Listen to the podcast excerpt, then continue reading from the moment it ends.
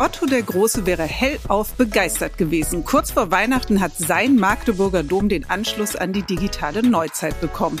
Doch das ist nur ein Teil der frohen Botschaft aus Sachsen-Anhalt. Neben den Wahrzeichen der Ottostadt können in Magdeburg künftig weitere 25.000 Haushalte schnelles Internet nutzen. Ihr erfahrt in den kommenden Minuten, wie die Lichtleiterverbindung in das alte Gemäuer gekommen ist, warum die Digitalisierung auch vor Kirchentüren nicht halt macht und wie ihr selber an einen Anschluss mit bis zu 1 Gigabit pro Sekunde kommt. Viel Spaß bei der diesjährigen Weihnachtsgeschichte unseres Netzpodcasts.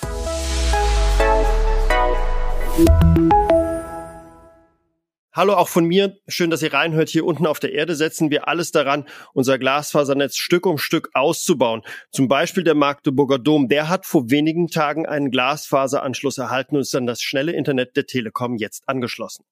Der Dom ist das Wahrzeichen von Magdeburg, der Hauptstadt von Sachsen-Anhalt. Diese älteste gotische Kathedrale in Deutschland hat eine über tausendjährige Geschichte. Otto der Große hatte um 950 den ursprünglichen Dombau veranlasst und nach einem Brand Anfang des 13. Jahrhunderts wurde die Kirche neu wieder aufgebaut. Bis heute kann dort die Grabstätte Ottos besichtigt werden. Vielen Dank, liebe Sandra, für die kleine Geschichtsvorlesung. Lass uns aber wieder aus dem Mittelalter zurückkehren.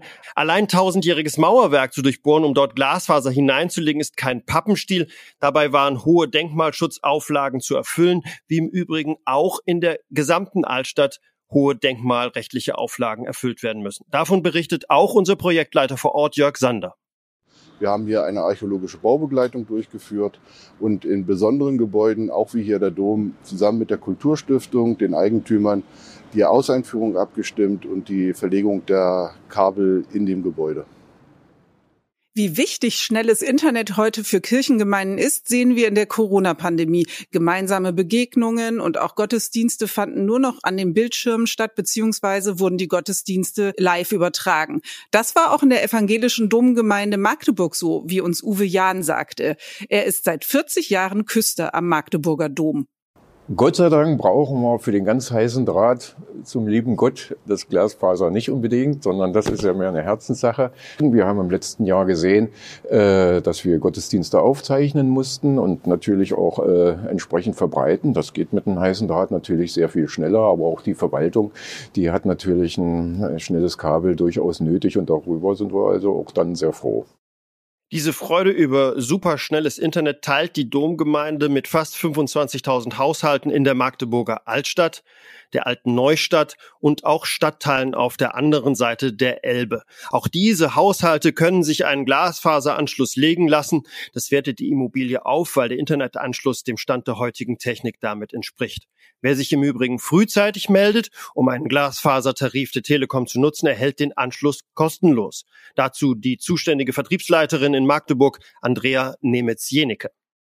Für den Glasfaserausbau ist es erforderlich, dass man das Kabel bis ins Gebäude verlegt. Dafür benötigen wir natürlich die Genehmigung der Eigentümerinnen und Eigentümer. Den Anstoß dafür können auch Mieterinnen und Mieter geben, indem sie sich über verschiedene Kanäle an uns wenden.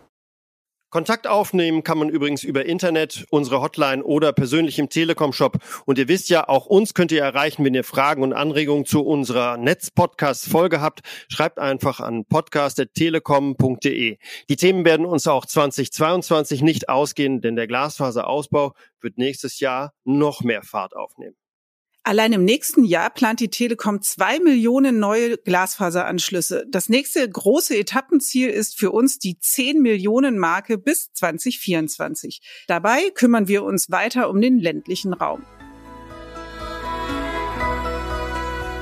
Nicht nur Weihnachten steht vor der Tür, sondern auch ein Glasfaserausbaujahr 2022. Und über spannende Ausbauprojekte und Entwicklungen werden wir natürlich auch hier in unserem Telekom Netz Podcast weiter berichten. Frohe Weihnachten, entspannte Feiertage und einen guten Rutsch ins neue Jahr. Frohe Weihnachten auch von mir.